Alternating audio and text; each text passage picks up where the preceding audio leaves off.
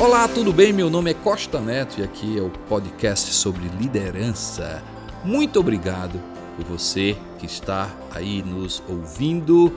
Eu espero que você, depois desse podcast, você possa ser mais sábio, possa crescer em fé, esperança em Deus, ser uma pessoa que realmente venha amar e seguir Jesus. Esse é o nosso objetivo com esse podcast. Hoje, como vencer na vida. Se eu fosse você, eu prestava atenção.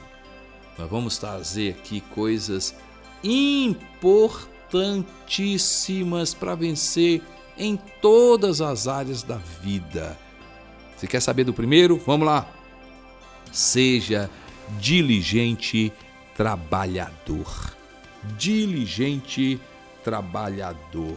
A Bíblia fala no capítulo 10 do livro de Provérbios, diz assim, verso 4: O que trabalha com a mão remissa empobrece, mas a mão dos diligentes vem a enriquecer-se. Aqui mostra claramente mão remissa, mão que faz sem qualidade, mão fechada, mão que não dá o melhor, empobrece. Mas diz aqui que a mão do diligente realmente vai enriquecer. Se você quer ver outro texto, diz que o diligente prosperará. O diligente prosperará. Diz aqui claramente que o diligente será colocado em lugares de honra. Quer ser diligente? Diligente é dar o meu melhor, fazer no tempo certo, fazer com excelência aquilo que precisa ser feito. Diligente trabalhador vai trazer riqueza para a sua vida. Diligente trabalhador vai trazer prosperidade para a sua vida. Mateus capítulo 25, escute isso, você conhece. Jesus conta essa parábola. Para um ele deu cinco, para outro deu dois, para outro deu um, segundo a capacidade de cada um. Se você pegar o texto de trás para frente, segundo a capacidade, ele deu cinco, ele deu dois, ele deu um. Você quer receber de Deus? Quer entrar na fila para prosperar?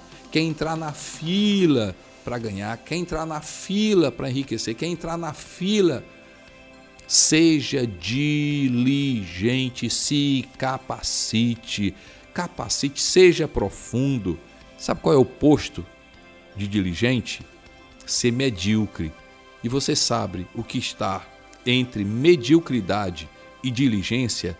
Preguiça. Preguiça.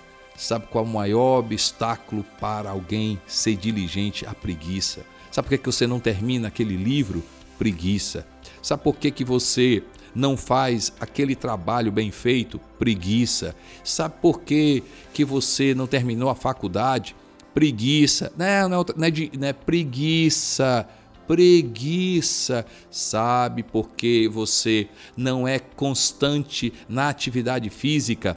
preguiça, sabe por que você não é profundo nas suas coisas, poderia ser mais profundo, preguiça. Sabe por que, que você não é constante nas reuniões, aquelas cansativas, mas precisam, elas precisam acontecer. Preguiça, preguiça. Sabe por que, que muitas vezes você não assume responsabilidade? Preguiça. Seja diligente. Sabe o que é que é ser preguiçoso? Não querer enfrentar a dor. Uma das definições que eu vi sobre preguiça, não querer enfrentar dor. O diligente, ele passa pela dor, ele sabe que e até mais tarde realmente tem um sacrifício, mas tem um propósito. Ler um livro tem um sacrifício, mas tem um propósito. Ir para uma faculdade tem um sacrifício, mas tem um propósito. Eu quero encorajar você, pastor, líder, seja um líder e um pastor inteligente. Jeremias fala que Deus está, Deus há de levantar pastores segundo o coração, que venham pastorear com inteligência e com conhecimento. Seja profundo. Quando você vai dar um estudo, tenha profundidade. Vai falar de um assunto, tenha profundidade. Seja diligente e trabalhador. Faça com esmero Seja realmente um empresário, entenda sobre o seu negócio, leia sobre o seu negócio, seja profundo sobre o seu negócio. Você, profissional liberal, você, servidor público, você, seja um diligente trabalhador. Se capacitar é entrar na fila para Deus confiar as verdadeiras riquezas. Diligente trabalhador faz com que a gente vença na vida. Diligente trabalhador, mas também seja prudente gastador. Prudente gastador. Deus é fiel nas entradas. Sabe qual é o nosso problema, o nosso desafio? Gerenciar as saídas. Deus é fiel nas entradas. Precisamos administrar as saídas. A questão de dívida, dívida deveria ser demônio, mas não é. Infelizmente, dívida não sai, não sai através de expulsar demônio. Seria fácil demais a gente orar e o demônio sair pelo poder do nome de Jesus e a dívida acabar. A questão da dívida, muito, muito, muito, ela mostra muito o problema de alma.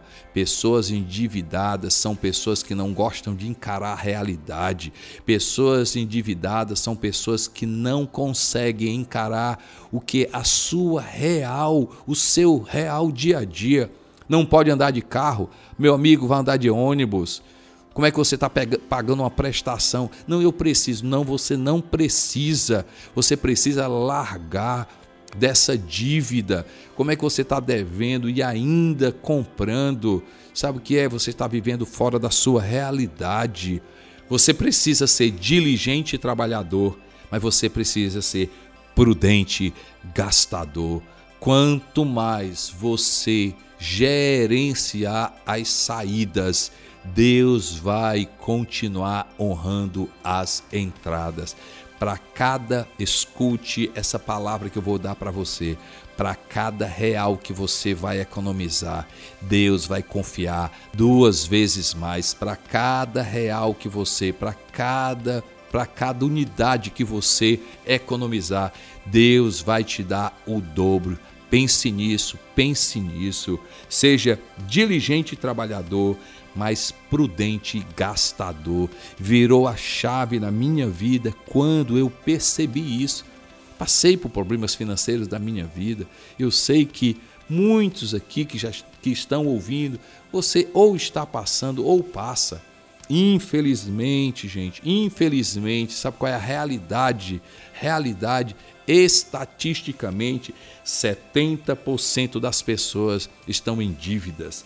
20% ganham e pagam suas contas, 7% poupam e multiplicam, 3% são ricos, 70% Gente, 70% das pessoas estão em dívidas e pode, às vezes, ser um intelectual, é um juiz, é um desembargador, é um gerente de banco, dívida, dinheiro não leva desaforo para casa. A pessoa é inteligente, mas não é sábia. A pessoa é inteligente, mas não é prudente não é o intelecto, não é a intelectualidade que vai fazer com que uma pessoa seja prudente mais simples como mais intelectual precisa de prudência para gastar. O seu problema, escute, o seu problema não é ganhar mais. A solução do seu problema é gastar menos.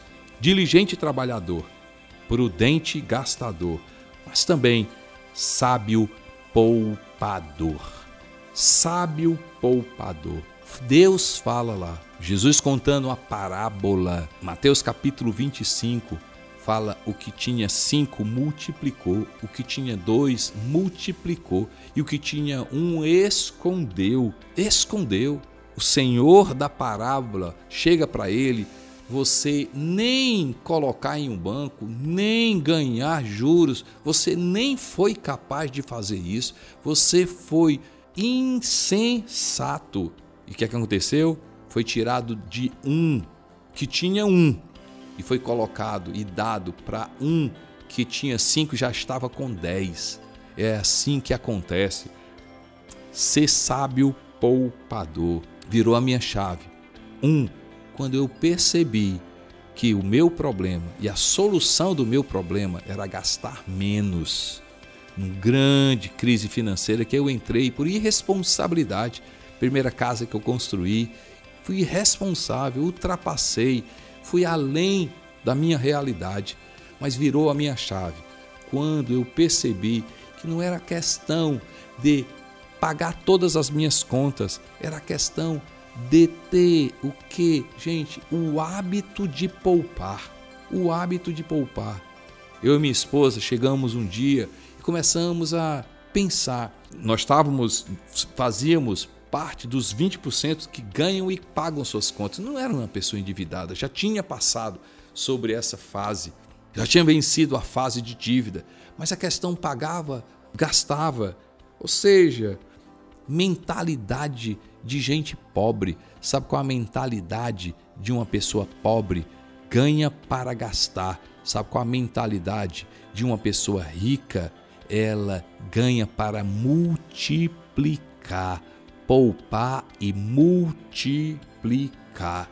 E aí, o hábito de poupar, tá devendo, vou esperar pagar todas as dívidas, eu vou só começar a juntar quando eu pagar todas as dívidas, não. Comece a juntar 10 reais, comece a juntar 50 reais. Sim, você é capaz de juntar. Mais uma vez, não é para pagar dívida, é para mudar de hábito. É o hábito de poupar, o hábito de poupar. E aí você vai perceber que em pouco tempo você junta 500 reais, você junta mil reais, você junta 5 mil reais e você vai começar a perceber se, já imagina, se eu começar a ser um prudente gastador, eu vou ter como multiplicar e poupar.